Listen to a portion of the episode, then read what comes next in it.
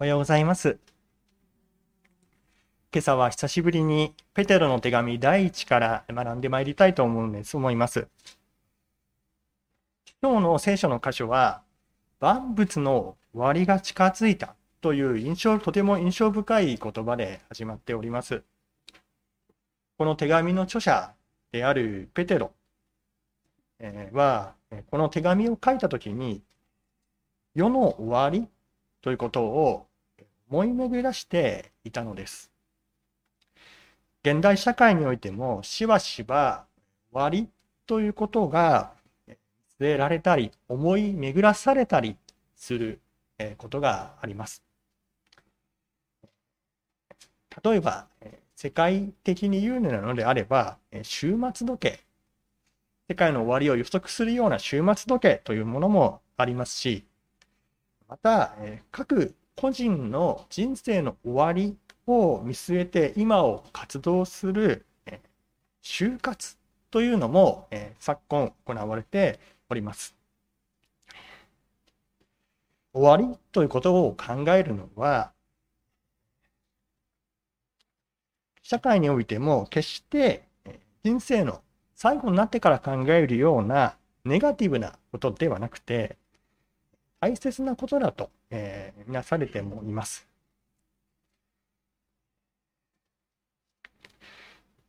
例えば、教会においても、土曜日の、まあ、毎週土曜日の午前中に、もぐもぐクラブという幼児から小学生の集会が、あるのですが、そこで、ゴールでイエス様という賛美歌を歌う時があります。その賛美歌の内容は、まだ見えない未来を思い、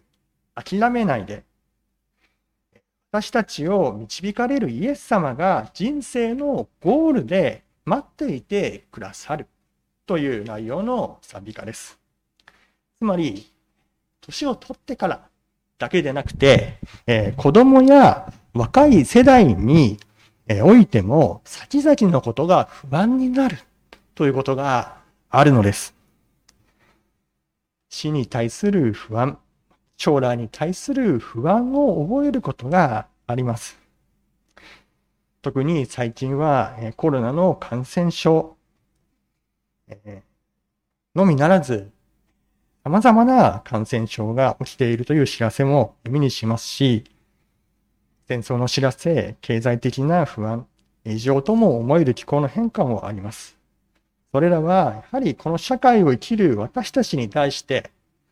これからの先の歩み、また未来は一体どうなってしまうんだろうかという、えー不安をもたらすことがあるのです。しかし、聖書は語ります。このペテロの手紙第一には、私たちの未来には希望があるというのです。このペテロの手紙第1、4章7節にある万物の終わりというのは、この世が突然終わってしまう終わり、意味のない終わりではなくて、イエス様にある希望あるゴール、終わりのことを指し示しているのです。この世での生活の終わりというものが、私たちがいつ訪れるのかわかりませんが、またイエス様がいつこの地上に来られるのかということもわかりません。けれども確実にこの地上にイエス様が再びやってきて私たちが顔と顔を直接合わせてお会いする日というのが誰にも公平にやってくると聖書は言っているのです。ペテロの手紙第一のこの今日の箇所はその日を見据えながら今私たちはどのように歩んだらよいのかというその歩み方を私たちに対して語っているのです。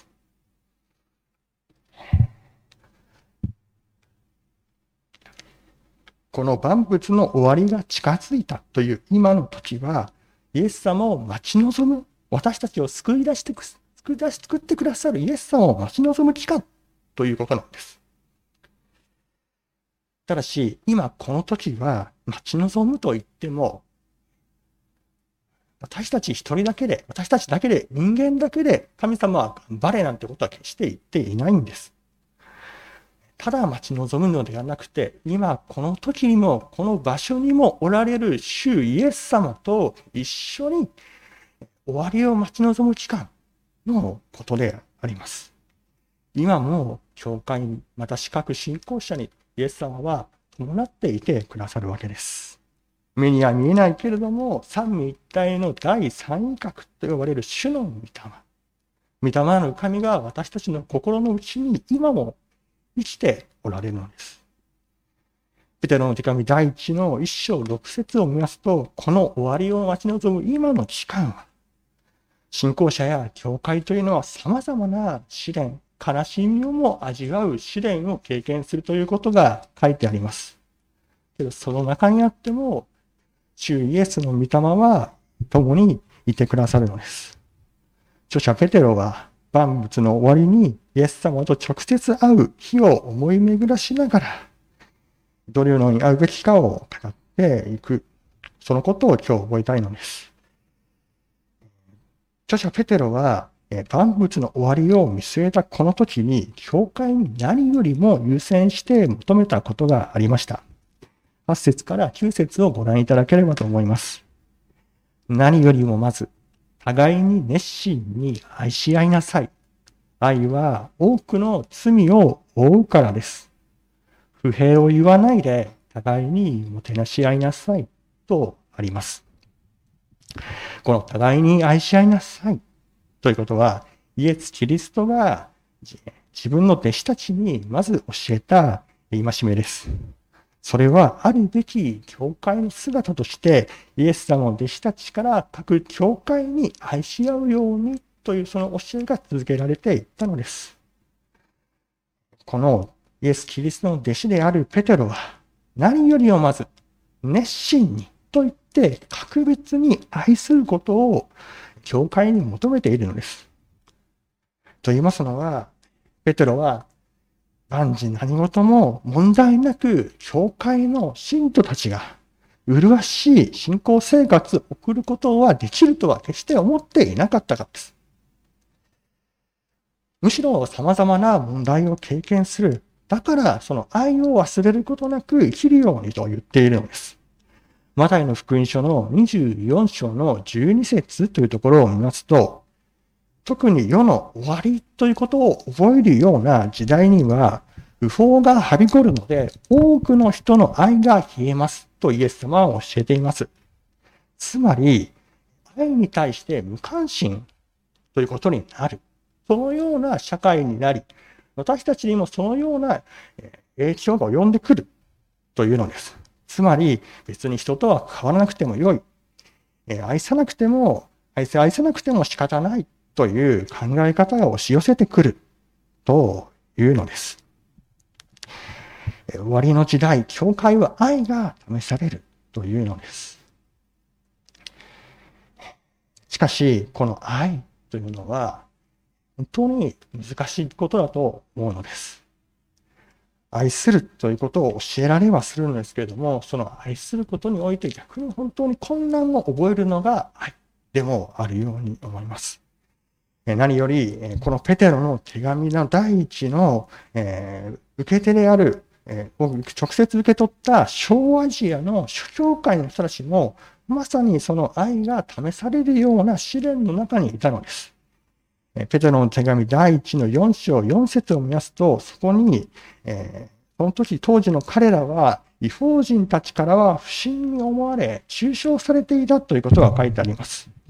つまり、まず彼らは、教会外において、その人間関係の中で、えー、困難を味わっていたのです。信念を味わう時というのは、言い換えるならば、心の余裕が失われていくという時には特に争いというものを起こしたり、起こしてしまうような時であります。だからそのペテロはそのような教会の状況を見据えて、愛は多くの罪を負うと言って、それであったとしても愛に歩むようにと、信玄10章12節の言葉を引用して励ますのです。引用元にある信玄10章12節を見ますとこうあります。憎しみは争いを引き起こし、愛はすべての尊気を覆うと書いてあります。ここで憎しみと愛というのが比べられているのです。つまり愛というのは敵意を抱くことの反対の言葉です。愛についてコリント人への手紙、第1の13章、4節から8節というのは有名な箇所ですけれども、そこに愛の定義について書かれております。特に、憎しみの反対の概念として、4節に愛とは寛容であるという定義があります。言い換えるならば、相手の憎しみや敵意とも思える罪ある振る舞いに対して、忍耐強く姿勢を持って接する態度と言えましょう。教会内にあっても、そのような愛し合うことにおいて困難が生じることがあります。その中で愛さなくても良い別にいいじゃないかという考え方も押し寄せてくることもあるのです。だからこそ、この愛は多くの罪を負うと言って愛を実践することを促しているんです。この愛は罪を負うということを少し考えたいのですけれども、愛することで罪を償うことができると言っているのではありません。愛手を愛愛することで、罪を犯してしまうような私たちのその罪を止めること、つまりやったらやり返すということを防止するということが愛の目的であるというのです。先ほど申しましたように、けど愛せよと言われても、なかなかそのことにおいて、愛において悩むというのが本当に現状であるのではないでしょうか。特に互いに愛し合うとあっても、え、一方が愛しても、もう片方が愛してくれないというような思えることはよくあることかもしれません。だから愛について考えるときに、一体どうしたらよいのかと、下向きな思いになってしまうこともあるのも現状だと思います。しかし聖書が言う愛というのは、私たちの内側にある愛のことを指しているのではないのです。むしろ私たちというのはのには愛はない。むしろ愛からはかけ離れた存在。愛することが増えて苦手で、本当に愛することを困難を覚えるような罪人であるというふうに聖書は語っているのです。ですから、聖書が教える愛というのは私たちが元から持っている愛ということではなくまた、頑張って努力して素晴らしい人間になってから、え獲得する、獲得できるような愛のことを言ってはいないのです。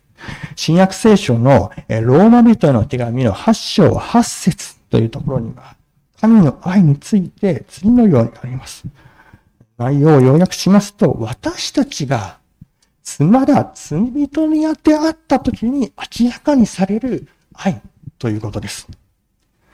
愛することができない。むしろ愛したくない。愛することを諦めてしまいたい。と、そんな風に思ってしまう。そんな罪人のことを知りながらも、それでも愛してくださるのが神の愛だというのです。愛することは反対方向に向かっていってしまうような、そんな罪人を見捨てずに、その罪、私たち罪人のために身代わりとなってくださった。愛せない罪の身代わりとなってくださった十字架の愛が神の愛であるわけです。ローマ人への手紙の5章5節を見ますと、そこに私たちに与えられた精霊によって神の愛が私たちの心に注がれているからですとあります。つまり、神は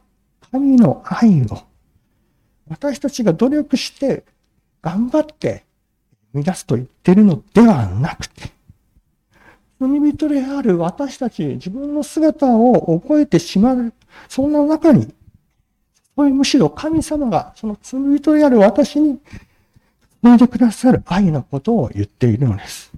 だから、聖書の愛せよという教えは、自力で頑張って、と実践するということではないのです。むしろ神様に愛せない自分の姿を認めながら助けを求めて、神の愛、十字架の愛に満たされていく必要があるのです。ペテロは何にも優先して、教会の交わりにおいて愛を求めよとこの箇所で言っています。それは何より私たちが人として神に頼るためです。愛することが求められるとき、聖書が愛せよというときに、愛せない自分の姿というのはあるけれども、そんな私たちを満たせて、満たして愛の愛で満たしてくださいと、神の愛を求めるものと、えー、差し向けるわけです。いずれにせよ、私たちの愛というのは足りないものですが、しかし、神の愛をいただいて、この世においては完全にでは至りませんけれども、むしろまた愛と、愛を神様から愛されて愛そうと思っても、え相手の理解を得ることもできないこともあり、悲しみを覚えることもあるかもしれない。だけれども、愛さなくてよい、別にどうでもよいという教えに負けることなく、愛せよ、ということを、ここで、ペテロはチャレンジを教会に出ているわけです。互いに愛し合うことに至らなくても、神様に愛され、愛したいと祈ることができます。そして時には、もてなすなど愛を実践する行いをチャレンジすることもできます。ペテロは主イエスと同じように教会に愛することを求め、教会はイエス様と共に愛するよう促されるわけです。え互い、の互いに愛し合う愛のすすめの次に、もう一つのおすすめがあります。それは、えー、ペテロの手紙第1の4章10節です。そこには、賜物ということが今度は出てきます。一見、賜物と言われると別の話題のようになるか思うかもしれません。けれども、これまで8節9節で語られてきた愛するということと、賜物ということには実は共通点があるのです。それはどちらも神様からいただくもの。私たちのうちにあるものではなくて、神様が私たちに備えてくださるものだということです。何より賜物という言葉では、神様からの贈り物という意味があります。つまり、賜物は、私たちがもともと自分の力で得たものではなくて、神様が、聖明なる神様が信仰者に与えてくださる力、演出など、えー、目に見えない神様からいただくもののことです。例えば、そもそも愛ということが神様の賜物と呼んでいる箇所もあるわけです。ペテロの、失礼しました、コリント人への手紙、第一を見ますと、そこには愛は何より追い求めるべき賜物だと言われます。私たちは、教会生活を送りにおいて、賜物や愛を神様に求めながら歩んでいく必要があるわけです。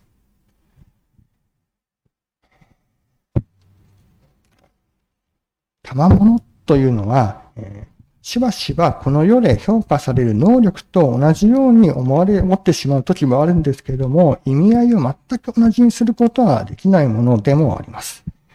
ペテロの手紙第1の4章10節を見ますと、次のようにあります。それぞれが賜物を受けているのですから、神の様々な恵みの良い管理者として、その賜物を用いて互いに使い合いなさいとあります。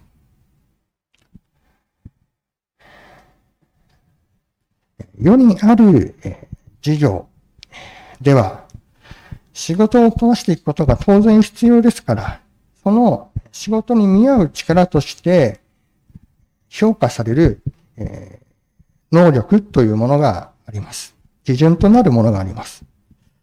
けど、それとは少し違って、教会にある賜物というのは、ここにあるように、まずそれぞれが受けているものであるのです。つまり言うならば、イエス・キリストを信じ、精霊が与えられた信仰者は皆誰一人例外なくすでに賜物を持っているというのです。あの人には賜物があって、自分には賜物はない。自分には賜物はあって、あの人にはない。そんなことはありえない。というわけです。神様が与えてくださっているわけです。さらに、神の様々な恵みの良い管理者としてということがあります。ここに、様々なという言葉が出てきますが、この様々なという言葉は多種、多様なという意味を持つ言葉です。つまり、それぞれに応じて、すでに神様は、その人のうちに多種多様な賜物を与えてくださっているということなのです。ローマ人への手紙の12章6節には、与えられた恵みに従って異なる賜物を持っているとあります。教会は教会というのは、キリストの体に例えられます。そして、それぞれ、信徒は、そのキリストの体の各器官というふうに例えられます。足、手、耳、目など、各器官の働きは違いますが、どれも、体にとってなくてはならない部分であるというのです。コリント人への手紙の12章22節コリント人の手紙第1の12章22節を見ますと、体の中で他より弱く見える部分がかえってなくてはならないのですとあります。つまり、一見、重要には見えないと思ってしまうようなところがなくてはならないところだというわけです。私たち、私自身も本当にそういう視点が神様に変えて、変えられていきたいんですけども、え例えば、え私の友人で、その、えばあちゃんが90歳代になってから信仰を持ちて洗礼を受けられた方、え、という方がいました。90代で、90代という高齢でクリスチャンになったがいます。その方は信仰の経験や知識が他の人のようにあるわけでも、もちろん、奉仕において体を動かせるわけでもありません。けれども、教会でしばしばニコニコと笑顔を持っていたそうです。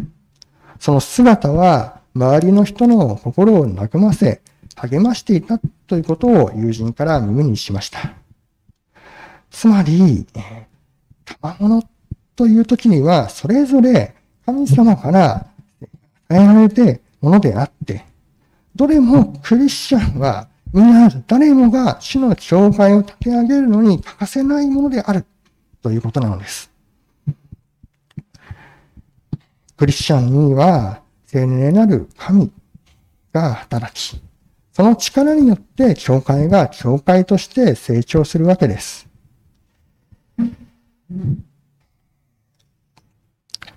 ですから私たちは、賜物ということを目を、という言葉の意味に目を留め、その賜物の良い管理者となる必要があるわけです。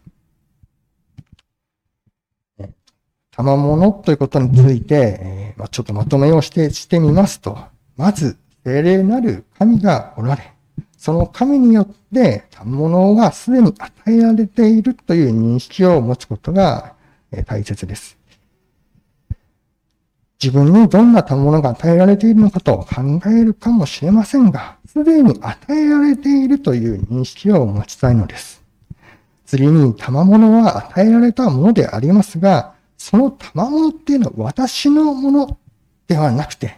聖霊なる神様のものであるという認識を持ち、神に頼るものとされたいのです。で最後に私たちはその神の賜物の管理者だという自己認識を持つことです。良い管理者の務めとして、賜物を用いて互いに使え合うとあります。一番優れた賜物は愛とあるように、隣人の益のため、隣人の信仰や徳を高め、そしてその集まりである教会を立て上げるために、私たちがおり、賜物はいただいているわけです。最後に11節を学びたいと思います。11節は前半部分と後半部分に分けられます。前半は続いて賜物に関して教えている箇所です。前半部は、あるのであれば、神の言葉にふさわしく語り、奉仕するのであれば、神が備えてくださる力によって奉仕しなさいというふうにあります。ふさわしく奉仕しなさいとあります。このペテロの手紙第一で賜物というのは2種類の見方で見られています。に分けられています。一つ目は語ること。すなわち、説教の働きです。二つ目は奉仕すること。おまま教会には教育伝統、国会、障害構成、総務、ライムなどの分野におけて奉仕が分けられています。その奉仕のことです。他の書簡においては様々な分類の分け方がされていますが、ペテロの手紙第一であえてこの語ることと奉仕をすることの2種類を分類しています。その理由として、説教と奉仕の働きの区別のすることの意味、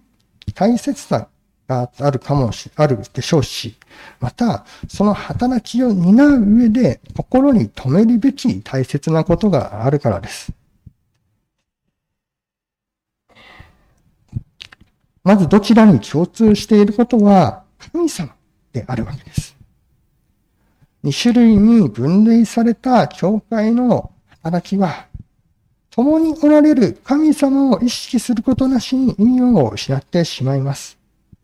奉仕とは神が備えてくださる力によって奉仕をする。つまり神に力を、神が力を与えてくださっているということを覚え、神と共にする働きが奉仕なのです。また、説教とは神の言葉にふさわしく語る働きです。聖書は聖霊なる神ご自身がそれぞれ人間の著者を用いて書いた神の言葉です。つまり、それぞれ聖書には様々な書物がありますが、パペテロや例えば、ペテロやパウロといった人間の著者の言葉が、えー、意図が書かれているだけではなく、その著者の言葉には、言葉は、神様が、書いた言葉でもあるわけです。ですから、説教というのは、その人の話に焦点が、そのものに焦点が得られるのではなく、その人が解き明かす神の言葉そのものに焦点が当てられるわけです。今日の聖書の箇所は、著者の意図を通して神が何を言わんとしているのか、神の御心を求めながら、えー、語り、聞くわけです。説教者には、私自身その奉仕をさせていただくわけで、本当に誘惑があると思います。神の言葉を神の言葉としてふさわしく語る誘惑というものを、え、私は本当に覚えるわけです。ぜひ、適応する働きのためにも本当に祈って、ますます祈っていただけたら幸いに思います。最後に11節の後半部分になります。そこには、すべてにおいてイエス・キリストを通して神が崇められるためです。この方に栄光と力がいよいよ限りなくありますように、アーメンとあります。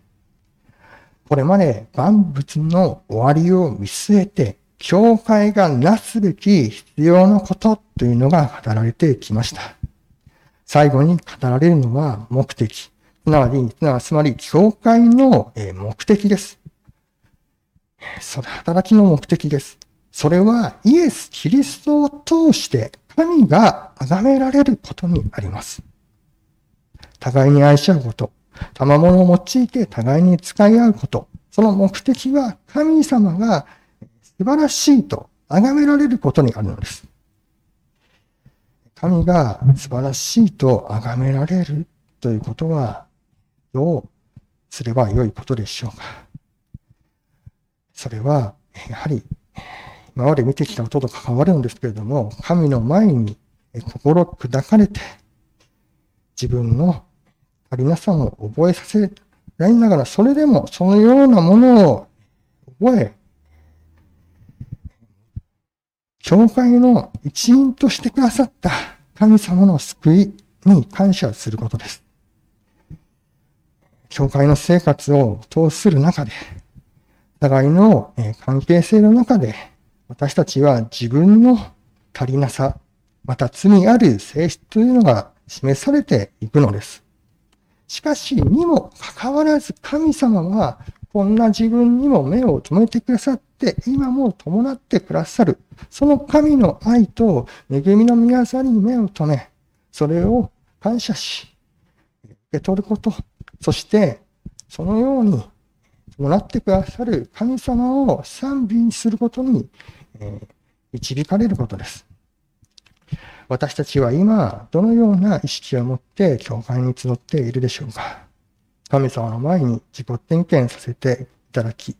歩むものとされたいのです。神様と直接お会いする終わりの日に向けて、神様の愛と恵みに目を留め、それを喜び、その結果、喜びながら使え、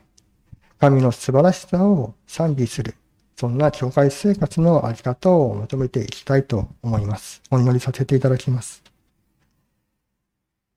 天の地なる神様、あなたの皆を崇めます。今日も私たちは神の言葉に目を留めました。本当に様々な社会では様々なニュースが流れ、私たちの生活にも当に徐々に影響が与えられていること、受けていること、いや、本当にそれを受けていることを覚えますし、またそれと変わりなく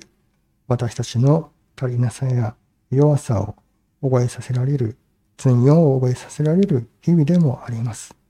しかしにもかかわらず、神は私たちを胸を止め、私たちのために救いを成し遂げてくださっている方であることを覚え、皆を賛美します。